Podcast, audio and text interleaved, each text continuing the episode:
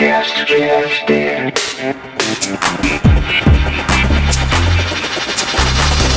E aí, pessoal, estamos de volta, hein? Ah, você sabe quem tá falando? Será que você sabe? Aqui é o Robson Agapito, cara. E sou eu mesmo, que é por opção e agilista por prazer. Caraca, tamo de volta, nem acredito. Um tempinho de férias, né? Só um pequeno pedacinho das férias nossas aí. Mas estamos de volta. E também tô aqui com o nosso amigo Jorge. Jorge isso, bem-vindo, Jorge. Fala, Agapito. Quanto tempo, hein, cara? Até que enfim retornamos. Retorno dos Jedi. Vamos lá, Agapito. Tamo aí. Novo formato, espero que seja sucesso, né? Simbora. Sim, a gente tá pensando em algumas novidades por aí, hein? Vamos ver se vai dar certo. Pode ser que não venha todo hoje, mas vai vir assim nos próximos podcasts. Aguardem e ouçam os próximos também. Isso é para chamar a galera para vir ouvir o restante. É isso aí, Agapito. mas hoje a ideia é falar um pouquinho sobre práticas. Você conhece as práticas, Jorge, da GFT? Sim, Agapito, nós temos a iniciativa bastante interessante das práticas, né? Inclusive, agora a gente tem um lançamento do portal, né, Comunidades e Práticas 2.0. Né? Quem não, não souber ainda da iniciativa, né, em breve estaremos lançando oficialmente. É uma espécie de chapter da empresa, onde nossas áreas estão divididas ali. É um lugar bem legal de onde a gente criar uma intimidade em assuntos que nos interessam e assuntos que a gente já domina e realmente criar conexões dentro desses assuntos. É bem interessante. Então, como o Jorge falou, é como se fosse um chapter né, das empresas, é né, um capítulo aqui da GFT. Então temos a prática de testes, a prática de DevOps, a prática de ágil. E assim, é bem legal, bem interessante que une as comunidades. Formam-se comunidades aqui dentro da GFT. Isso é bem interessante aqui, tá? Você que não tem esse mundo fora e quer participar do GFT, venha com a gente, hein? Uma outra coisa, vamos falar agora de um assunto nerd bem legal, hein? Você conhece Dick Grayson, o Jorge? Cara, desconheço. Dick Grayson, vou falar quem é. é o, pra mim é o segundo maior detetive da história da DC, cara. Ele é um dos Robins que trabalharam com Batman. Só que ele ficou revoltado com o Batman.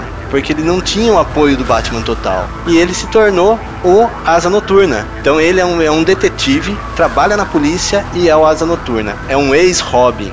O cara é muito bom como detetive. E tem isso tem tudo a ver com o nosso assunto, hein? É verdade. Estamos trazendo aqui, então, hoje, né, Agapito, o pen test, né? O teste de intrusão, o teste de invasão, né? Vamos, vamos falar com as pessoas que realmente entendem do assunto. Exatamente. O que, que linka com o Dick Grayson, isso com o detetive? A gente vai achar vulnerabilidades. Vamos tentar achar, como detetives, vulnerabilidades em nossas aplicações. Cara, isso tem assunto pra caramba pra falar, hein? Nossos convidados são os especialistas Fábio Salles e Villain. Ô, oh, bem-vindo, seja bem-vindo. Fala, Fábio. Sou Fábio Sales, é, especialista aqui da GFT, sou engenheiro de computação e atualmente fazendo um MBA em cibersegurança na FIAP, voltado para essa é, trilha de ethical hacking que a gente vai falar aqui hoje. Ah, e agora a bola vai pro Villain. Vai que é a sua, Villain. E aí, pessoal, tudo bem? Meu nome é Villain, trabalho aqui na GFT com a galera do Tech Office como especialista em cybersecurity mas no meu caso uma, uma especialização mais genérica, né, em cibersegurança e, e proteção de dados. E vamos bater um papinho hoje sobre pentest, por que, que é importante a gente fazer esses testes, né, por que, que isso é tão relevante para as empresas hoje em dia. Então vamos lá, pessoal, bem-vindos aí. Né? Quando a gente pensa em, em hacker, né, a gente pensa nos, nos, caras maus ali que desviam milhões, roubam contas aí. Né? Será que esse cara é somente do mal? Né? Tem como falar um pouco do ethical hacker?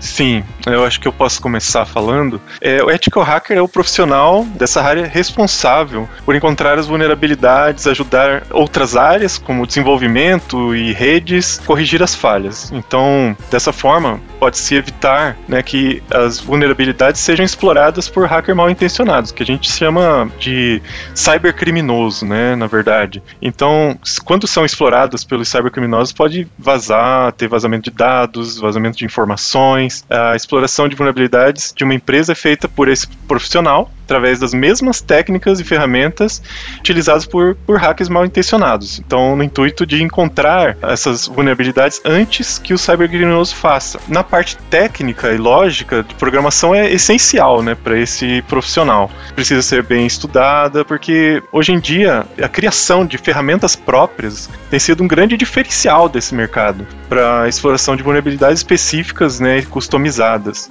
Ter uma boa base, como funcionam os computadores, as redes redes, os sistemas de computadores. E importantíssimo dizer que a, a parte ética é a, é a parte mais importante desse profissional, porque diferencia de um hacker mal intencionado, né? Intenção, ética e profissional. E quando a gente fala de hacking, né, hacking a gente pode trazer também como um conceito, né, um estilo de vida, que é o que envolve assim muito estudo, que envolve compreensão de muitas tecnologias, que envolve conhecimento de linguagem de programação. Então, como o Fábio falou agora há pouco, é, as mesmas ferramentas que o atacante, né, ou o cybercriminoso usa, o ethical hacker usa também. É que por uma conotação aí de, de, de mundo, né, de mercado, acabou que o termo hacker acabou se popularizando como algo ligado a ao atacante, né? Sendo que na verdade é basicamente um, uma forma de você ver o mundo e de como você usar alguma ferramenta de uma maneira que ela não foi projetada, né? De como você achar caminhos, né? Achar caminhos para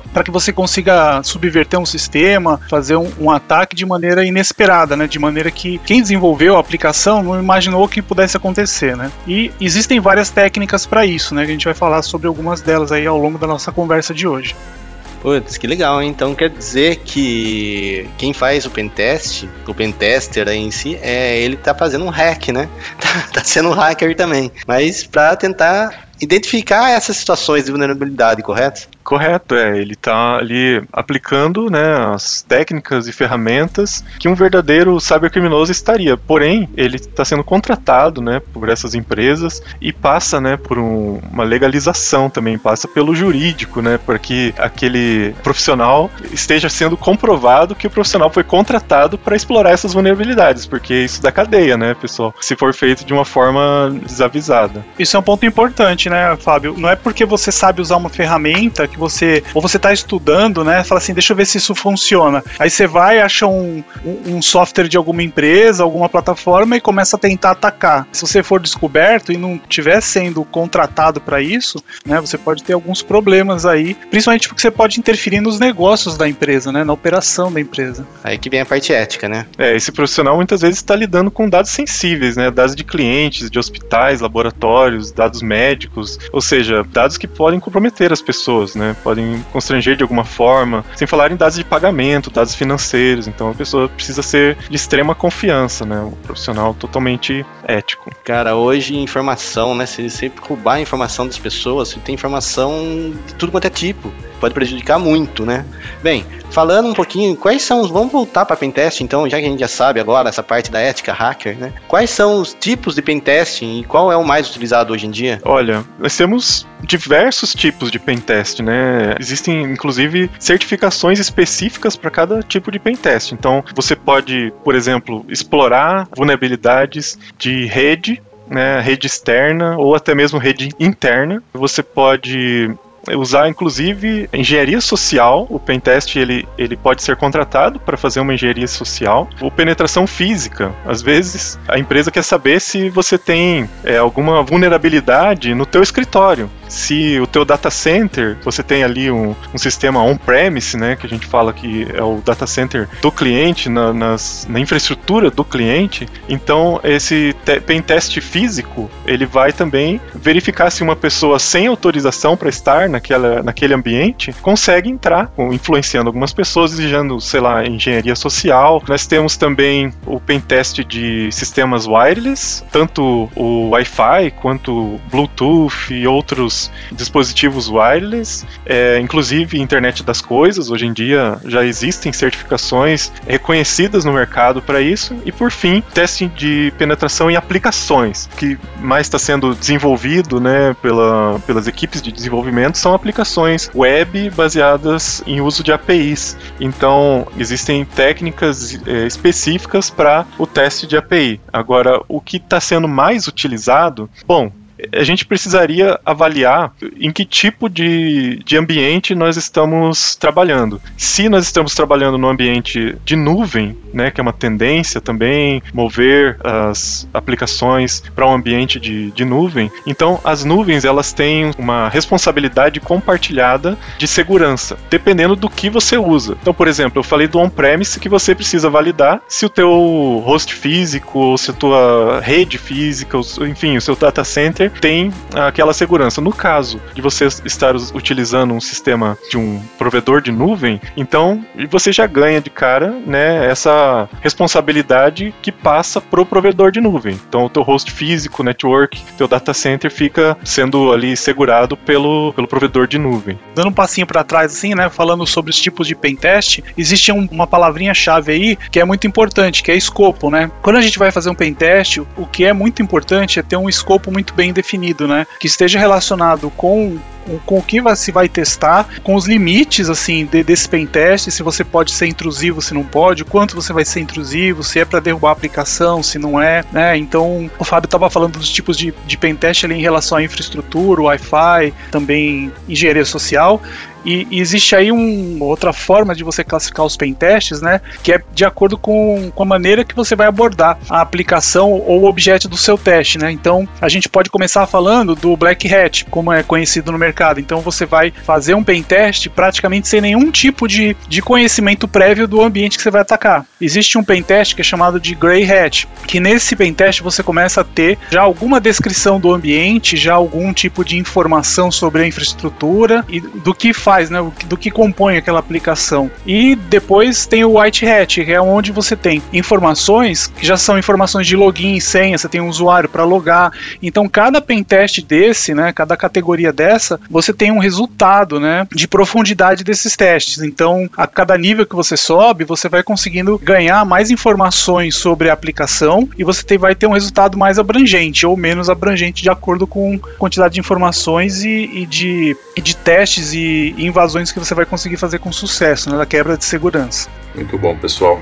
E sobre o Red Team e o Blue Team, qual a diferença entre os dois? Então, o Red Team, ele é uma, digamos assim, um grande universo, né, onde você coloca, você tem as contratações das empresas para fazer ataques permanentes, né? O pentest, ele é, um, é uma das coisas que um Red Team faz, mas ele não faz só isso. Então, você, as empresas possuem, na verdade, serviços contratados, né, de Red Team, novamente com escopos definidos, né, de atuação, que vão tentar permanentemente, aí depende um pouco do contrato de cada empresa, fazer algumas invasões. Já o Blue Team, ele é um time especializado na defesa e na detecção desses ataques. Então, o Red Team ele é um serviço que muito normal, é, rotineiramente é utilizado para manter o Blue Team ativo, para manter ele procurando tentativas de invasões, para saber porque assim tão importante quanto você responder um ataque é você descobrir que está sendo atacado. Né? No Brasil existe uma pesquisa que você leva mais ou menos 170 dias para descobrir um ataque. Então, para algumas empresas esse tempo é muito longo, ficar 170 dias dias lá debaixo de um ataque sem saber o que está acontecendo. Então, o Blue Team, ele é a equipe, né, que a gente tem para dentro da empresa para ficar realmente pesquisando indícios de, de fraude, indícios de ataque, né?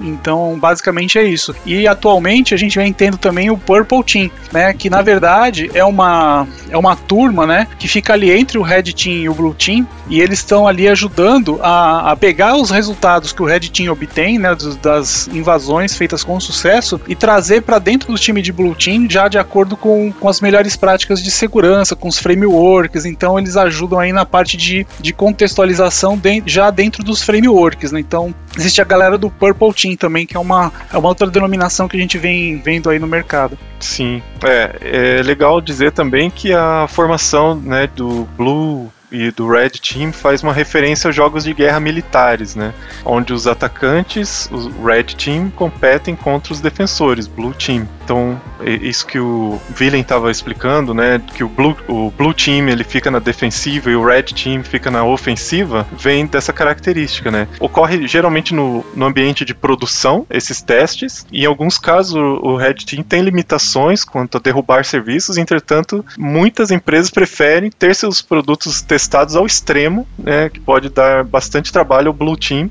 que nunca sabe se é um ataque real ou o time de Red Team que foi contratado. E organizações experientes contratam avaliadores externos e independentes para jogar como Red Team, que planejam um ataque simulado em seus sistemas e redes, usando uma combinação dos seis tipos de pentest ou alguns outros tipos de pentest também, além dos que eu expliquei, né? Eu acabei não falando do, do IoT, pentest de IoT, o pentest de é, cloud. Então, é, para melhorar as, as forças contra os adversários reais. Interessante, né? Eu trabalhei numa empresa uma vez que tinha uma equipe de segurança, sabe? Tinha o. Provavelmente era o Blue, o Blue Team. e daí eles montaram. Um, era um data center, eles montaram um servidor que era estilo como se fosse um, um Marapuca que ele deixar, deixaram uma vulnerabilidade lá naquele servidor. E aí, quando descobriram os hackers que não eram éticos, tentavam entrar por ali. Eles identificavam que ali tinha um hacker e daí eles cortavam esse cara já na, na, na entrada, entendeu? Vamos falar, cara, puta, bem legal essa técnica, né? Uma técnica de, de chamar, deixar aberto para chamar as pessoas, eu já vou saber qual IP que o cara tá usando, eu já travo esse IP do cara. Então é, é uma pegada bem legal, assim, desse do, do Blue Team. É o, o tal do honeypot, né? Que é bem comum, né? As empresas terem o honeypot. Outro ponto importante que o pessoal pensa que o hacker ele fica ali é, tentando atacar as empresas de uma maneira aleatória, né? existe, existe uma técnica para isso, né? Existe um método. Um dos métodos que é muito conhecido é o que a gente chama de Cyber Kill Chain, né? O Cyber Kill Chain ele tem sete fases aqui de etapas, né? Que o, o atacante segue. Então ele vem lá com reconnaissance, weaponization, delivery, exploitation, installation, command control e a, e a parte de objectives, onde ele, onde ele finalmente atinge o objetivo dele. Então, cada fase dessa tem um, uma, um objetivo muito bem definido, né? Então, não é porque o, o atacante está ali do outro lado que ele está fazendo as coisas de maneira aleatória, né? Com certeza. E hoje tem o mundo está muito voltado a APIs, né? Microserviço, APIs. E eu fiquei sabendo dos três As de segurança. Vocês poderiam falar um pouquinho dos três As de segurança da API? É, sim. É, seria a autenticação, a autorização e o accounting. Então, no caso de uh, diferença né, de autenticação e autorização, então a autenticação é um processo que valida uma identificação. E, acontece quando é, o detentor da, da identidade se apresenta, apresenta suas credenciais, ou seja, você se autentica na aplicação, dando uma senha, né, dando um token ou as suas impressões digitais. E nessa fase também pode ser solicitado um, um segundo fator, né, ou ter, um terceiro fator. Então tem o two-factor authentication Authentication, Multi-Factor Authentication, né, que além da tua senha, você, é, sei lá, recebe um SMS com um código para você entrar no, no, sistema. Então, esse seria o processo de autenticação. Já o processo de autorização é o processo de você ser efetivamente autorizado para ter acesso a determinados objetos naquele sistema. É, se você é um administrador, se é um usuário da funcionalidade X ou Y, então na autorização vai dizer se você consegue fazer o download daquele arquivo ou se você consegue acessar aqueles dados na base de dados. E no caso do accounting, seria o, o, procedimento padrão de segurança para gravar as atividades que os atores identificáveis representam no sistema. Então, vamos dizer que você entrou naquele sistema e você alterou o dado do cliente X. Então, fica lá é, salvo que aquele dado foi alterado no dia tal, pela conta tal, pelo usuário X X. E esses dados são coletados e gravados em backup para análises posteriores de auditoria. Né? Isso é uma, uma coisa bem importante. Isso vai na, na linha da responsabilização, né, Fábio? De, de, atribuir responsabilidade ao autor das ações, né? E isso é muito importante, principalmente quando você vai fazer uma análise forense, né? Que você precisa fazer um, um, estudo aí de como aconteceu o ataque, o que foi feito, né? E aí essa fase do accounting é onde é muito utilizado para isso. Cara, me sentindo CSI agora, hein? Ah, vamos ser fora isso aí, mano. Pessoal, e agora temos um quadro novo onde respondemos algumas perguntas da galera. Fala aí! Fala, Robson, beleza? Aqui é o André. Gostaria de saber se existe algum tipo de malware que poderia ser evitado com um pentest. Oi, aqui é o Gilson Gladys e tenho uma pergunta para vocês. E a proteção contra malware tem a ver com pentest? Então, já que o pessoal está perguntando sobre malware, existe algum que poderia ser evitado com o pentest? Eu não sei se dá pra, pra gente falar assim em um tipo de malware, né? Na verdade, existem hoje uma infinidade de malwares que são produzidos, né? A gente pode dizer assim que a gente tem dois grandes grupos, né? Um grupo de malware que são, que são malwares que atuam de maneira aleatória e outros que são relacionados a ataque direcionado às empresas, né? Então, esses de ataques direcionados são os mais complexos, porque geralmente o atacante ele teve tempo de estudar a empresa e ele já conhece as vulnerabilidades da empresa. Então, nesse sentido, o pentest é importante para diminuir o que a gente chama de superfície de ataque, porque quanto menos vulnerabilidade você tiver nos seus sistemas, quanto menos portas de entrada você tiver, mais difícil se torna a vida do atacante, né? E já para aqueles malwares que são feitos para funcionar de maneira aleatória, sem serem é, ataques direcionados, eles também utilizam vulnerabilidades, né? Só que em geral eles usam vulnerabilidades mais, digamos assim, mais populares, por assim dizer. Então, às vezes, algumas empresas demoram muito para fazer a aplicação de correções, né? Alguns vírus bem conhecidos aí acabam usando vulnerabilidades muito antigas para que ele possa concluir o ataque dele, mas isso ainda, é, ainda hoje acontece, é muito normal isso. Então, o que vem acontecendo hoje em dia é que as empresas estão cada dia mais adotando técnicas de, de validação e avaliação de vulnerabilidade e correção, né? Que é a famosa gestão de vulnerabilidades, né? Com o objetivo de justamente impedir a ação desses malwares e até mesmo de um atacante, né? Sim.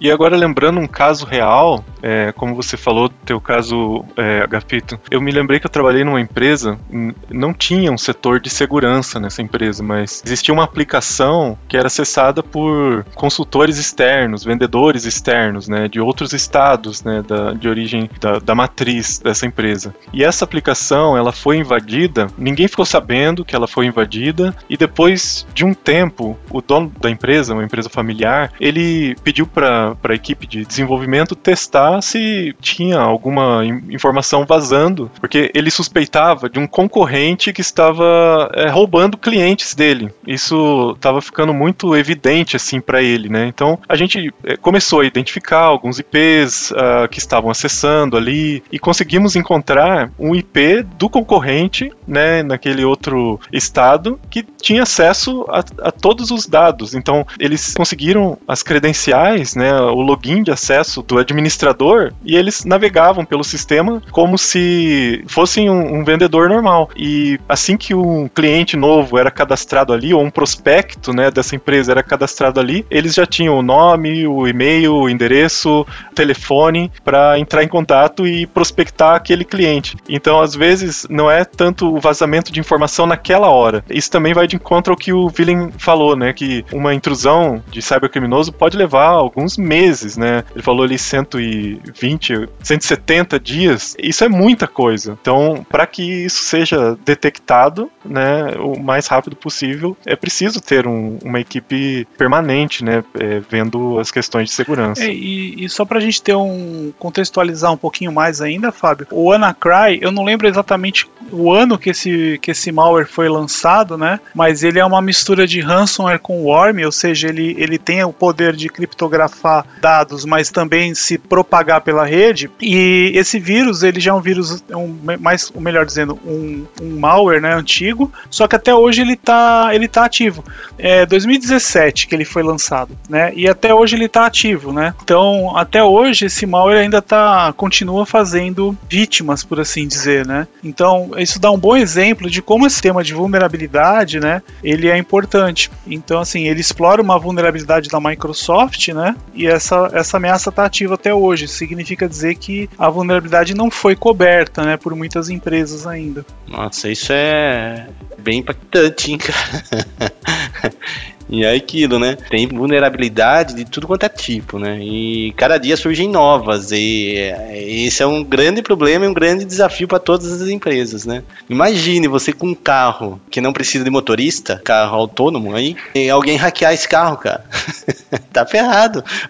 e nós estamos falando das vulnerabilidades tecnológicas, né? Os ataques de engenharia social, ele explora vulnerabilidades em seres humanos também, né? Então, o que nos leva à necessidade necessidade de campanhas de conscientização que nos leva a, a empresa ter bons procedimentos de segurança, porque é, no final das contas, a gente estava falando do AAA mais cedo, né? Quando o Authentication falha, o atacante ele conseguiu uma credencial, né? Então, a partir de uma credencial, ele vai tentar fazer uma, uma escalação de privilégios, né? De conseguir outras credenciais que dê a ele os acessos que ele gostaria de ter, o que ele necessita para concluir o ataque. E muitos desses, dessas escalações de privilégios, elas são obtidas é, a partir de, de ataques sobre as pessoas, né? Então, isso é um outro ponto também que, que acaba é, colaborando muito, a, ajudando muito a vida dos atacantes, né? Um recurso que eles usam muito são os, os phishing scans, né? Então isso é uma das técnicas de engenharia social que é muito utilizado, né? Associado ao, aos malwares, né? E a gente pensa que a gente mexe com TI, né? Não, eu sou o cara, mexo com TI, né? Então não vou cair nessas pegadinhas. eu, Cai, então, eu quase caí. E sorte que eu tenho o 2FA no WhatsApp. E olha que cai, viu? Se eu não tivesse 2FA no WhatsApp, quer dizer, dupla autenticação, eu tinha dançado. Porque eu coloquei em uma em um site de vendas um produto que eu estava vendendo. E daí uma pessoa me ligou falando que era do site de vendas viu, sou do site aqui, tal, tal, tal, é, tá com um probleminha aqui, a gente precisa que você confirme um código que vai chegar aí no seu celular. E chegou o SMS, eu tinha acabado de fazer do, do, do site de vendas, falei, cara, deve ser isso mesmo, e falei o código, né, pra ela, olha só, era o código do WhatsApp, pra eles acessarem o WhatsApp. Só que como eu tinha 2FA, eu precisava aprovar por e-mail. Daí ela falou assim, viu, e você vai receber um e-mail também, daí você tem que clicar no link. Aí que acendeu a luzinha. Falei, cara, como assim? Daí fui ver o e-mail, e-mail do WhatsApp. Falei, não, tá errado. Exatamente. A gente tem que ficar ligado, né? Isso aconteceu comigo dentro de uma campanha de conscientização. A gente estava em um, um, cliente, né? E a gente fez um ataque de phishing simulado. E uma das campanhas que a gente fez foi um ataque com usando o desconto do Uber de 80%. Então caiu lá na caixa postal de um diretor o desconto de 80% do Uber e era um diretor de, de cibersegurança que conhece do assunto. Porém, no dia anterior ele tinha pego um Uber que tinha dado problema na corrida dele. Ele tinha feito mesmo, uma hein? baita reclamação lá. Ele falou: Meu, a Uber tá dando descontão aqui para mim por conta do problema que eu tive ontem. E ele clicou no link, né? Só que no nosso caso, esse link redireciona você para uma tela de treinamento, né? Aí ele ficou assim: Putz, cair na, no teste de, de spam da galera aqui. Então, realmente, cara, nós somos falíveis, né? Não existe ninguém que, que não pode cair no, em algum momento, né? Em alguma situação desse tipo, né? E a gente tem que andar desconfiado o tempo todo. E como a gente pode aprender mais sobre o Pentest para finalizar nosso nosso bate-papo aqui. Hein? É como eu falei, tem existem certificações, né, profissionais emitidas por órgãos bastante acreditáveis, né, e também pós-graduações. No meu caso, eu escolhi começar por uma pós-graduação. Como eu falei no começo, estou fazendo esse MBA na, na FIAP, na parte de, de cibersegurança e seguindo pela trilha de Ethical Hacking e Network Engineering. Então, ao terminar esse, esse MBA, eu, eu estarei certificado Ethical Hacker é, profissional. Mas existem é, alguns órgãos que emitem certificados específicos para cada tipo de pen test. O que eu poderia recomendar aqui, nós temos o Offensive Security, né, que tem o PEN 200, que é o Penetration Testing é, with Kali Linux. O Kali Linux é uma distribuição Linux é, com ferramentas já pré-instaladas especificamente para fazer os pentests, né? Aí tem o PEN 210, o PEN 300, é, que, que são especializações mais é, avançadas, né? Offensive Security, Wireless Attacks, é, é técnicas de evasão, e quebras de defesa. Então, tem várias formas de começar, tem várias formas de se especializar, né? Mas é importante dizer que tem que estudar muito, né? Tem que. É realmente uma especialização, uma área completamente é, nova, uma área completamente diferente e é uma área bastante requisitada nos dias atuais. E as certificações da IC Council também são duas certificações muito conhecidas no mercado. Uma é a CEH, que é o Certified Ethical Hacker, e existe uma outra que é, acaba sendo complementar, né, que é o Computer Hacking Forensic Investigator. Porque um ponto importante do pentest é que às vezes você é chamado para trabalhar em alguma resposta algum incidente, né? E você saber lidar com o armazenamento das evidências que você coleta durante esse processo é importante, porque é, a cadeia de custódia é algo que pode ser muito prejudicada se você não fizer da maneira certa, né? Então, acaba muitos pentesters acabam seguindo também para a linha do do Hacking Forensic, né?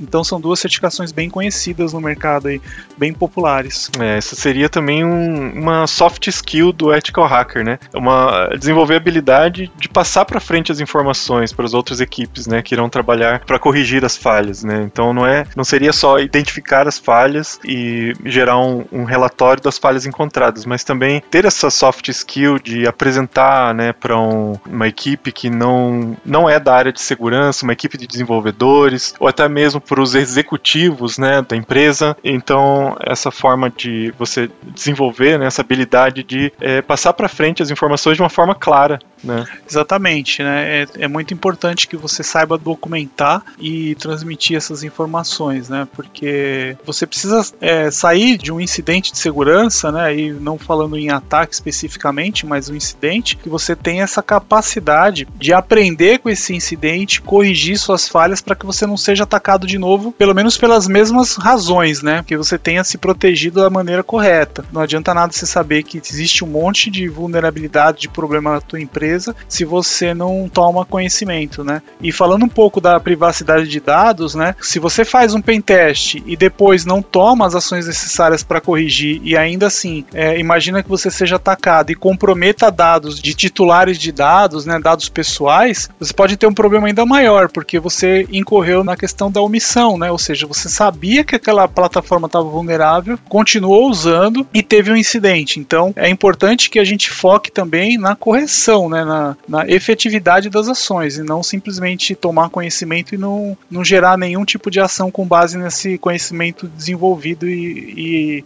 e, e obtido, né? Foi sensacional aqui nosso papo, hein? Bem legal, caras. Meu, muito obrigado. Infelizmente temos que parar, né? Porque tempo passa. E aqui é diversão, né? Agora tá na hora de trabalhar. Muito obrigado pelo bate-papo. A gente fala o dia inteiro sobre isso, né? obrigado pelo bate-papo, foi muito bom. Só tenho a agradecer a vocês dois a participação, hein? Valeu, Fábio e Vilen, pela aula aí. Né, e com a palavra final vocês aí. Eu agradeço o espaço aí, ficamos à disposição para outros temas aí de cibersegurança que venham ser é, solicitados, que a galera aí porventura tenha curiosidade de saber, é, a gente está sempre à disposição aí para um fechamento, né, do que a gente conversou, muito do que foi falado aqui tem relação ao que nós desenvolvemos no, no nosso dia a dia, né, como desenvolvedores de mobile, desenvolvedores de APIs, desenvolvedores de front-end, independente de qual faixa de desenvolvimento você está atuando, é importante fazer as validações de segurança, né, as mínimas validações. Por exemplo, numa API é importante validar a origem do token. Às vezes uh, os desenvolvedores não, não fazem essa validação, né? Existem ferramentas que, quando criam o token, fazem assinatura daquele token JWT com uma chave né, de segurança. Então, validar se esse token foi criado através daquela chave de segurança é uma coisa importantíssima e que eu já vi faltando em muitas APIs aí. E um segundo ponto, né, que para fechar, que eu gostaria de dizer, é sobre as atualizações de bibliotecas. Então, o que foi falado, né, tanto pelo Agapito quanto pelo Villain durante a nossa conversa conversa é que uh, muitas aplicações estão vulneráveis porque não tem aplicação dos patches né, de APIs. Então você imagina que aquela equipe que está mantendo a, a, a, biblioteca, ela é, se esforça ao máximo para corrigir o mais rápido possível. Assim que alguém reporta a vulnerabilidade, o pessoal se desdobra para fazer a correção daquela, daquela falha de segurança. E uh, o nosso trabalho seria só aplicar aquele patch de segurança ou estar com, com as nossas bibliotecas, no nosso, no nosso ambiente, é, atualizadas né, diariamente. Eu sei que isso pode ser muito custoso de tempo para a gente fazer isso no nosso dia a dia, mas é importante ao fim ou antes de finalizar uma sprint verificar se não tem nenhuma atualização de biblioteca, uma atualização de segurança ou atualização de, de algum outro bug, né? É sempre uma, uma boa prática estar com as bibliotecas em dia. Muito bom. E aqui eu deixo meu recado aos nossos ouvintes, ouvintes do GFT Tech, né, para se ligarem nas nossas redes sociais, nos nossos links que estarão aqui na página do podcast. Tá no, temos vagas, inclusive, né, Gapito? Bastante vagas aí para a galera que curte o nosso trabalho, que quer participar da festa do ano que vem, que se Deus quiser será presencial, né, Gapito? Com certeza. e toda terça nós temos o Terça Tech, né, que traz muita informação sobre tecnologia, agilidade e todo o assunto hype do momento. É isso aí. E para finalizar, né, com toda a alegria, vamos desejar um feliz ano novo, é claro. Aí. Isso aí, galera. Abraço a todos. Até mais. Falou, até mais. Podcast